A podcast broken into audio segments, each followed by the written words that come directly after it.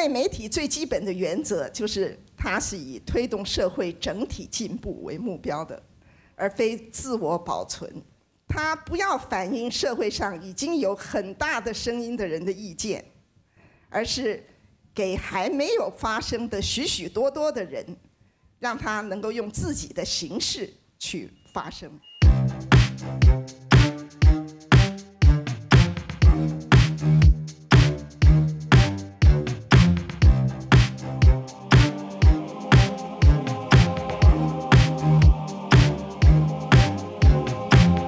灿烂三零四由管中祥纯手工制作。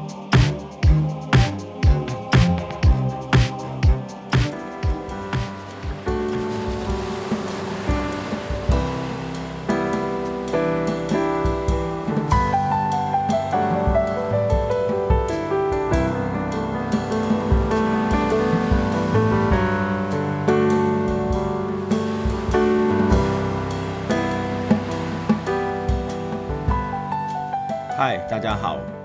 没想到我们在第二集又跟大家见面。呃，我原本以为我会很忙，特别是在寒假的时候有很多作业或是很多的事情要处理。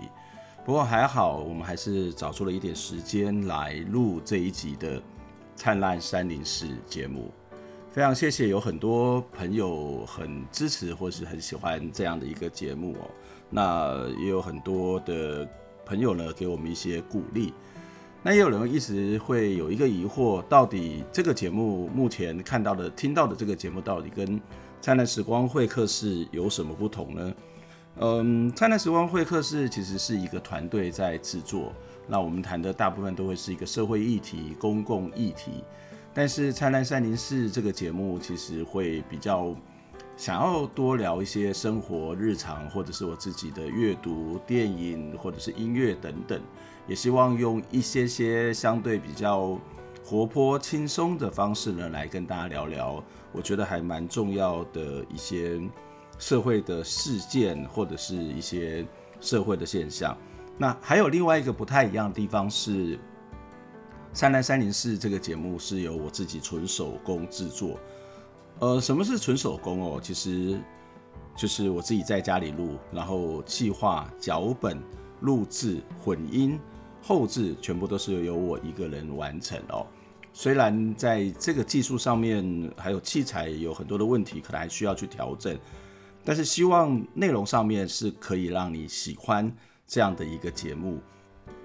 有一件事情要先跟大家做个预告：灿烂时光会客室。就是那个比较严肃的节目，在二月开始会有一个比较大的变化，那到时候再跟大家做详细的说明，也请大家可以继续的支持我们。好，刚刚我们有谈到这集节目，其实也有一些回响，呃，特别是有些朋友在 Podcast 上面的留言哦，我这边有两则留言，我来跟大家呃做一个分享。第一个留言，他的署名是大四学生，哇。看起来我们的节目其实蛮多都是大学的同学来听的比较多哈。那他说：“谢谢老师制作好节目，这个是他的标题。老师的声音很好听，哎，对，其实哎这样有点讲不太好意思。不过其实很多人会这样讲，但小时候更好听啊，因为现在我也不知道为什么没有抽烟，但是现在开始有烟嗓，可能是因为上课话讲太多了吧？好，好，那我们就继续谈。”他说：“老师的声音很好听，对很多时事的评论也让我接触许多以前不曾思考的方向。呃，继续当个小粉丝。呃，非常谢谢这位同学哦，大四同学的留言。呃，我们我们当然会谈到很多的时事的议题，可是我们希望这个议题呃能够就像在《灿烂时光会客室》节目里头提到的，就是希望它可以有比较多一点点的。”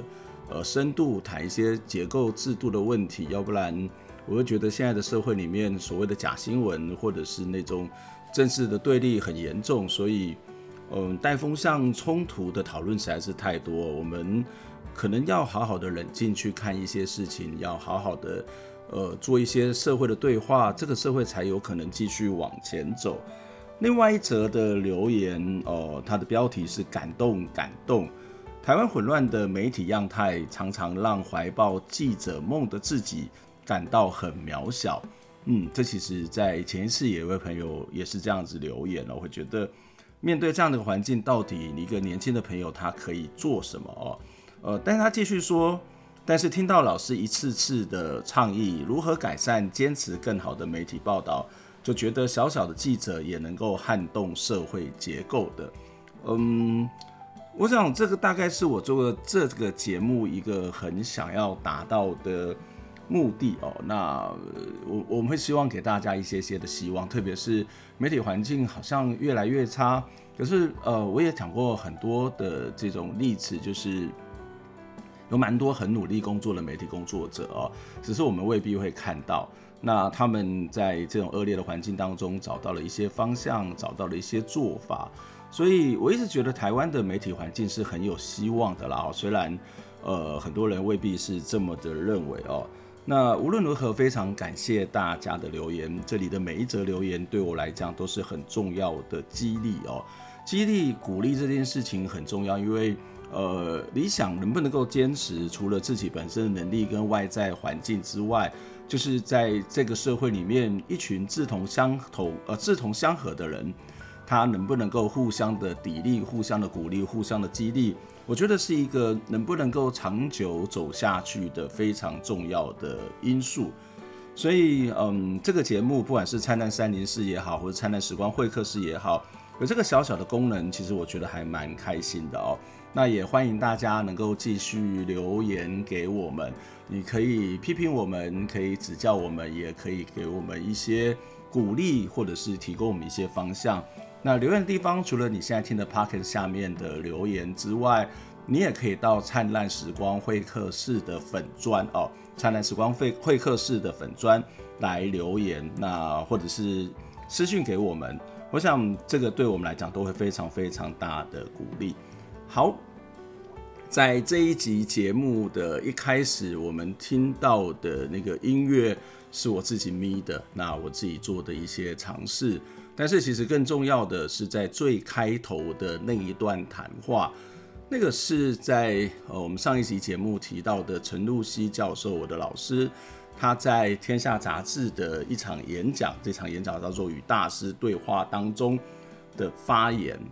发言谈的主题之一就是另类媒体，而这也是我们今天要来跟大家聊聊的主题。我不晓得，呃，各位朋友们听到“另类媒体”这几个字的时候，或者听到“另类”这两个字的时候，你会想到什么哦？另类对很多人来讲会觉得说，嗯，很怪，然后有点怪，非常怪，哦、呃，或者是特别怪。那当然，这个特别怪有时候也是一种称赞，例如说，呃，这个人或者是这一个事情，因为很另类，所以他有独特的想法、独特的观点。那另类这两个字在，呃，在一般的资本主义的社会里面，或者说在一个市场上面，它其实常常是另外一种选择的这样的一种想法，就是诶，在主流之外，我们有另外一种的选择。好，那嗯，我自己哦，常常也被人家讲的是一个很另类，或是很另类的老师，或是很另类的教授。我觉得，呃，当然，如果上过我的课的人，大概会觉得，诶，这个老师可能会跟有些老师不太一样。可是有些人没有上过我的课，光是看到我的外表，他可能会觉得，哇，这个人真的还蛮怪的，好，或是蛮另类的。例如说，呃，我前一阵子到一家独立书店，因为我要帮呃台南生活美学馆去策一个新的影展。那我就开始到处去找一个合适的放映场地。那到了一家独立书店，跟这个老板其实不没有见过面，但是呃知道彼此，所以嗯我就跟老板自我介绍说，哎，我是管中祥。然后我们就开始在聊聊聊聊了之后呢，呃快结束之前，老板居然跟我说，哎，你怎么跟我想象的不太一样？我问老板，我说，哎，到底是怎样？到底有哪里不一样？呃，他说，我觉得，诶，我想象当中你应该是一个学者的样子，诶啊，我不就是一个 学者吗？我不就是一个大学的老师吗？为什么你想象中的学者，诶，不是我这个样子？那这当然很显然的，就是他觉得，诶，学者应该有学者的样子嘛，哈。那或者大学教授应该有大学的样子，大学教授的样子。可是我可能没有没有这样的一个样子，所以他会觉得，当然，诶，怪怪的，比较另类的哦。好，那当然，呃，这个就是一种所谓的不一样或是另类的部分。可是，嗯，另类媒体这个概念哦，我不知道，当你听到提到了这个另类媒体，你脑袋里面出现的另类媒体是什么样子？然后有哪些是你觉得它是一个另类媒体的这个样子哦？陈露西不仅是在呃这个《天下》杂志的这场演讲当中谈到了另类媒体，他在世新大学出版，我有参与写作，有很多世新大学老师参与写作的。批判的媒体试读里面，他提到另类媒体这一个章节哦，他对另类媒体最简单的回答就是说，与主流媒体对抗的哦，对，与主流对抗的媒体，它就是一种另类媒体。不过这里要特别要提到的这个“对抗”这两个字哦，不是说啊内容不同，然后内容有另外一种选择，而是这个媒体的整体的经营的目的。运作生产的过程、组织的形态，各个不同的方面都跟主流媒体所定基的这个价值观是不太一样的哦。所以他还特别提到一件事情：另类媒体最基本的原则就是它是以推动社会的整体进步作为目的。所以另类媒体的存在不是另外一种选择而已，它是一个很大的目的，是要去推动。社会进步，那在台湾其实也会有人用独立媒体这四个字来形容那些比较不一样的媒体哦。那嗯，当然我我自己觉得独立媒体的称呼，也许在我们待会再跟大家去谈。我觉得嗯，媒体独立本来就很正常，所以媒体独立不是什么太另类的这种做法哦。那不管你是把它叫做另类媒体也好，或者是把它叫做独立媒体也好。其实它都跟媒体现象是有很大的关联性。好，那接下来我要放一首歌给大家听，这首歌我很喜欢，这是林强在一九九四年出版的一张英国工业摇滚，然后有非常大强烈的这个电子音乐工业噪音的呃风格的作品，叫做《娱乐世界》。那我们现在听的就是这张专辑的这首歌，就叫做《娱乐世界》。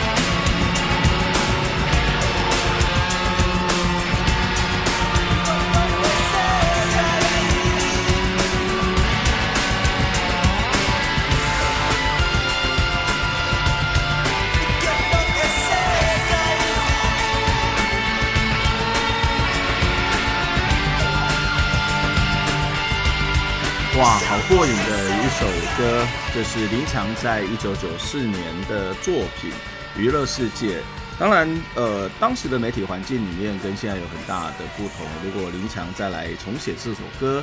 应该会把嗯把网络写进来。一九九四年，台湾的有线电视才刚刚发展哦，但是在短短的这个十几年间。台湾的电视台在天空上面飞的这些频道大概有三百多个，那更不用说那些 OTT 平台或者是这些各式各样的网络数位串流的资讯的内容。我们看到内容越来越多，但是不能否认的是，娱乐性的节目的比例仍然是非常非常的高。娱乐性的节目很高，但啊，代表的是我们这个社会需要很多的休闲娱乐，但它相对的也可能会把一些弱势的声音，把一些边缘的声音被排挤在其他的地方。呃，所以就会有一种的期待，就是如果我们的媒体可以多多讨论公共议题，不是那种带风向的公共议题，如果可以让弱势发声，呃，那其实是非常非常棒的哦。当然，在现实上面，就是这些所谓的另类媒体、独立媒体，也在这种状况底下，它也必须要去生存。那我刚刚说，呃，其实我并不是那么喜欢叫做独立媒体，因为。媒体独立本来就是正常应该要有的状况，所以呃，只要他资金独立，他的运作独立，他都应该叫做独立媒体。过去在台湾的社会里面，为什么会叫独立媒体？有一个很大的原因，是因为一九九九年西雅图呃有一个反全球化运动，当时的 inMedia 就是一个呃网络的媒体，它串联了全世界各国的群众。他们到西雅图去抗议，那也因此，inMedia 独立媒体这个概念开始在台湾慢慢的发芽生长，也有很多人开始去使用。可是，如果回到那个我自己比较觉得，可能要稍微严谨来看一下，就回到那个正正规的状况底下，诶，我还是觉得媒体独立、资金独立、运作独立是一个非常非常正常，也是应该的状况。所以，我会比较。把那些为了弱势发声，或者是这种呃去协助社会运动，让不同的声音可以出现，有机会被讨论的这类型的媒体，我都会把它叫做另类媒体哦。那我们其实，在上一段的节目里头也提到，呃，对于另类媒体的讨论或定义，可能要有比较更周延一点的。那例如说，呃，另类媒体，我会觉得它裁员要独立嘛。靠广告也是一种独立，但是如果你太依赖了广告，你很容易受受到所谓的收视率或是广告主的影响。所以这些另类媒体、独立媒体，他们大部分都会透过募款的方式来跟群众募资，这样子他才不会依赖某个财团或者是广告主，而比较有这样的一个独立的机会。跟可能哦，在组织上面，大部分的媒体其实是比较偏向于科层制的哦。那这个科层制当然就会有这个呃老板啊、总编啊，或是各个不同部门的组长啊、主任啊。所以这个资讯常常，我常常在讲说，台湾或是全球很多的媒体，特别是主流媒体，到底观众看到什么，其实并不是现场的记者做决定。而是在背后从来不到现场的人，他在做决定。所以，独立媒体也好，或者是另类媒体也好，它应该是追求是一种扁扁平化，在组织里面是一种平等的关系。那在它的版权上面，呃，因为我自己觉得啦，或是很多学者也是这样觉得，就是。它的经费来自于一般民众的捐款，所以它的版权应该要尽可能的开放，让这些所拍摄的东西作为在非盈利的状况底下，作为一种尽可能广泛的被使用到。那当然很重要的是，它的目的不是为了获利，而是要推动社会进步，要让弱势可以发声，能够监督有权力的人，并且去促成公共讨论。所以，呃，回到我们刚刚谈到陈露西好了，陈露西其实在刚刚的那一场的与大师对话的活动当中，他就说哦，他说这个另类媒体呢是一种他的智慧财产权，应该是一种公共财，然后自己也要开放这个版权。那他也强调每一个人他都可以做媒体，说说自己的话，唱自己的歌。然后呢，这个每一个人都是同等重要，所以媒体的多元化要透过另类媒体来开始要去推动。很重要的一个部分就是他强调一件事情：另类媒体并不是要去，嗯，反映社会上面已经有很大的声音，而是要让许许多多还没有发声的人能够用自己的形式去发声。这个其实是另类媒体的存在非常非常重要的价值，就是我们刚刚谈到的，它要让弱势的声音被听到、被看到，让这个社会它才有呃进步的可能性。这也是媒体很重要的一个价值哦。可是其实实际上面，我觉得蛮有趣的哈，就是在经营另类媒体的人，他常常会是一种代言者的角色。这个代言者的角色是。真正的弱势者，或是真正的这些没有权利的人，他可能在媒体的权利上面，或者在媒体的使用上面，也不如这个绝大多数的人。那另类媒体的工作者，他常常就扮演的，我协助你把这个声音提出来，把这个声音给大家看。所以陈露西曾经有提到这样的一个概念，我自己觉得是蛮喜欢，而且蛮重要的哈。陈露西强调说。台湾的主流媒体反映的是优势族群中政治、经济、文化精英的观点，而弱势呢，或者是另类的媒体反映的则是优势社群中少数异议分子对某些观点的挑战。所以，不管是主流媒体也好，或者是所谓的另类媒体也好，他们常常就是这个社会里面的精英，或者是某些有权力的人，他站在不同的面向。不同的角度，其实在做对话，而是一种代言的角状状况。所以，在一个理想的情况底下，应该如何让呃这些所谓的弱势的当事人，或者是被排挤的边缘社群，可以有自己的方法，可以有自己的管道来说话？这个其实是作为另类媒体非常重要的一个部分。在现实上面，也许不行，也许无法，但是在现实上面，也有可能尽可能让这样的声音可以被听到。所以我自己的实践上面大概会是这样，例如说，嗯，在公民行动影音记录资料库好了，我们的新闻的报道其实都蛮长，我们常笑说我们是全球史上最冗长的新闻报道。那为什么要那么长的这个报道？特别是我们的影音的新闻，就是我们尽可能想要让这个里头的被报道者，他可以把声音。让更多的人听到，由他们自己来讲，我们尽可能只是在做一种稍加整理的部分。当然，如果我们推的是专题报道或是评论，就会有我们自己的观点哦。那当然，在现实上面呢，在这个是现在的状况底下，其实也有很多很多的弱势团体，他们会透过不同的方式来表达意见哦。例如说，他们可能透过音乐。他们可能透过歌唱，他们透过所谓的呃摄影，透过影像记录，也就是各式各样的文化行动，来去展现他们的一些对事情的看法，对事情的这种意见的表达。呃，我自己其实花了蛮长的一段时间在研究台湾的精神障碍。呃，我跟一个组织叫做风信子协会，其实有一些接触。我过去曾经跟他们一起来上课，或者是也曾经呃拜访他们。那甚至他可能也曾经是我自己的研究对象的一部分。我自己对这个团体其实是非常非常的佩服，也学习到非常的多。这个团体跟很多的精神障碍机构很不同的地方是，他们呃带着这些。嗯，弱势的精神障碍者，被社会排挤的精神障碍者，他们其实学摄影，然后办摄影展，他们甚至带着这些朋友们一起写歌，把自己的故事透过歌曲、透过音乐写出来、唱出来，甚至把这些歌、这些歌曲呢，也到台湾各个不同的地方去做这个嗯演唱，甚至出了一张专辑。对，没有错，这个其实是我小时候想要做的事情，诶，但是大概我也只能够想了哈。那这张专辑里面的收录的歌，其实都是他们自己创作，然后去写他们自己的故事。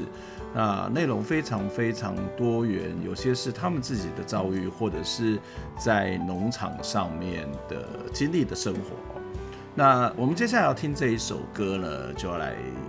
把这三这几这一张专辑的里头的三首歌，呃，是他们把它整理出来的一个精选集哦。那这首精选集里面其实有三首，一个叫做《梦与别离》，有妈妈的疼惜，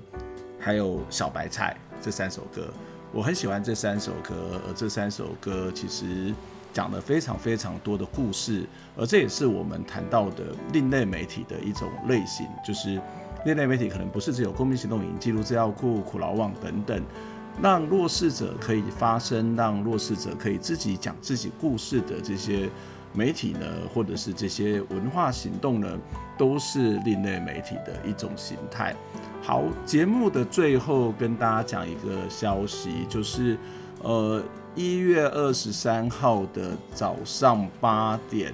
在嘉义有一个媒体试读的讲座，那我会在那个讲座当中来跟大家分享谈假新闻的这个讯息哦。这个讲座的时间是我刚刚跟大家讲的是一月二十三号早上的八点，没有错，在嘉义的太保嘉义人力发展所，希望我自己可以爬得起来。下次再会喽，拜拜。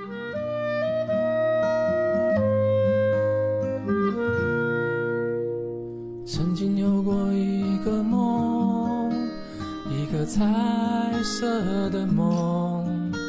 浓郁青翠的大树，树上住满了小鸟。小鸟在大树上下跳跃，自由飞翔，唱歌。一群小朋友在树下开心地玩耍。我试着加入，却只能旁观，身体仿佛被困在一台牛车，只能眼睁睁缓缓地远离，无助地看着一切发生。所有的景物，全都变成了地平线上。一点，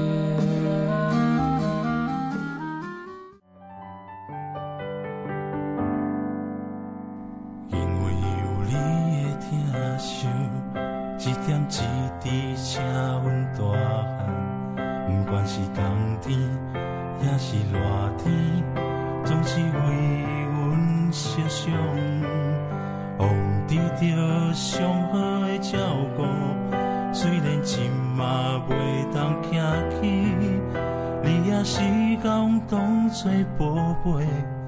袂放弃。你希望的是阮的平安，好好过日子，一场比当使我起起落落。我会勇敢走出家己的路，打。拼过日子，阮予你的就卖阁两只。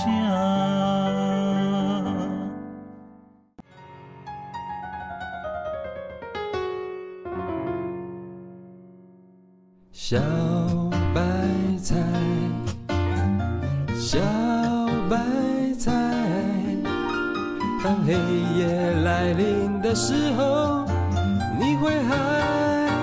怕吗？小白菜，小白菜，被杂草包围的时候，你会拥挤吗？请原谅我的懒惰，原谅我的疏于照顾。虽然现在的你。已被除掉，我的心里依然隐隐作痛。